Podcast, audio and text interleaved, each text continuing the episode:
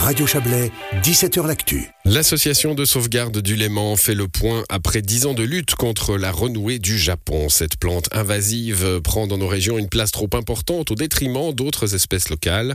En 2013, l'ASL a lancé son action Halte au renoué et tire un bilan. On va le tirer avec vous, Suzanne Madère. Bonsoir. Oui, bonsoir. Vous êtes la secrétaire générale de l'association de sauvegarde du Léman. Euh, qu'est-ce qui la rend si puissante et invasive, cette renouée? Alors, cette renouée euh, a une croissance très rapide. Euh, elle peut atteindre jusqu'à 3-4 mètres de hauteur. Euh, elle a un feuillage très dense qui crée de larges zones d'ombre qui obscurcissent en fait le sol et donc empêchent les autres plantes de repartir. Oui, et puis en plus, elle, elle, pousse un peu avant les autres, donc elle prend la place. Hein elle prend la place. En plus, euh, elle, elle, produit une métabolite qui entrave le développement des autres plantes. Et puis, un autre souci, c'est qu'elle favorise l'érosion des sols euh, par son système souterrain qui ne maintient pas en fait euh, le terrain aussi bien que, que les plantes indigènes. Hmm. Elle se trouve sur les, sur les bords du lac? Alors on la trouve sur les bords du lac. On la trouve ailleurs aussi, hein, mais, mais sur les bords du lac en particulier. Ailleurs, mais sur euh, les bords du lac en particulier, c'est la raison pour laquelle mm. euh, on, a, on a décidé à l'Association pour la sauvegarde de l'aimant euh, de, de, de, lutter contre cette plante spécifiquement. Alors elle n'est pas venue du Japon au, gré des vents hein, par le pollen, c'est une plante qui a été introduite en Europe pour des raisons décoratives, c'est ça? Tout à fait. Au milieu du 19e siècle, elle a été importée euh, pour, euh, pour ses vertus euh, pas environnementales, mais décoratives. tout à fait. Bon, ben voilà, c'était des apprentis sorciers. On se rendait pas compte, hein, évidemment, de ce qu'on de ce qu'on introduisait. C'est pas d'ailleurs le cas que pour cette plante invasive-là. Il y en a d'autres, mais on parle de celle-là parce que c'est celle qui vous intéresse pour pour les berges du Léman. Alors, 10 ans de lutte, je le disais. comment on lutte? On l'arrache? Alors oui, on a mis au point une technique d'arrachage manuel qui a plusieurs euh, vertus, entre autres d'être sélectif sur le terrain, c'est-à-dire qu'on ne fait que d'arracher euh, la renouée et on laisse en place euh, les plantes indigènes. Et puis on s'est rendu compte que petit à petit, ben, on arrivait vraiment à la fatiguer, mais ça demande beaucoup d'efforts. on a plus de 800 bénévoles qui sont venus nous prêter main forte depuis le début de l'action il y a 10 ans. Il faut aller sur le terrain 8 à 10 fois par année, donc pendant la saison euh, c'est-à-dire entre avril et octobre.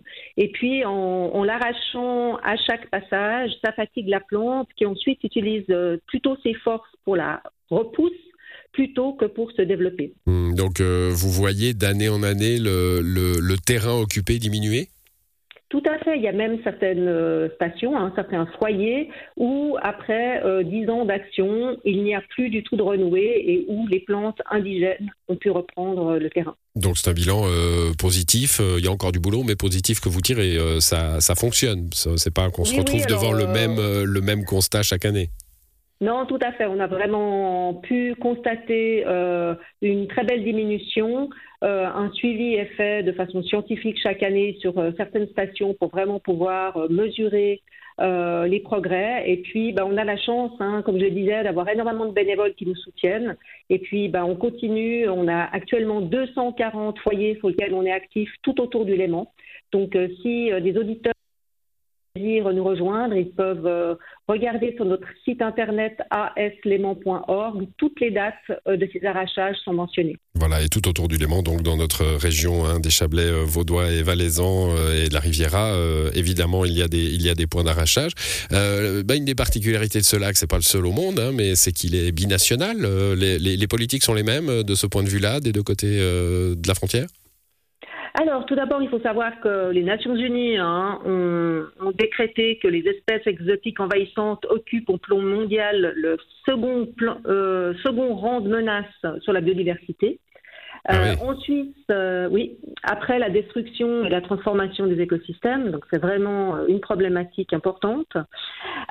au niveau légal, en Suisse, il y a plusieurs textes fédéraux qui régissent hein, les espèces exotiques envahissantes, euh, notamment au niveau de leur propagation, mais par contre, il n'y a aucun texte qui mentionne clairement une obligation de lutte. Euh, du côté français, euh, la réglementation relève du niveau européen et du niveau national. la réglementation est dans le Code de l'environnement ainsi que dans la loi pour la reconquête de la biodiversité.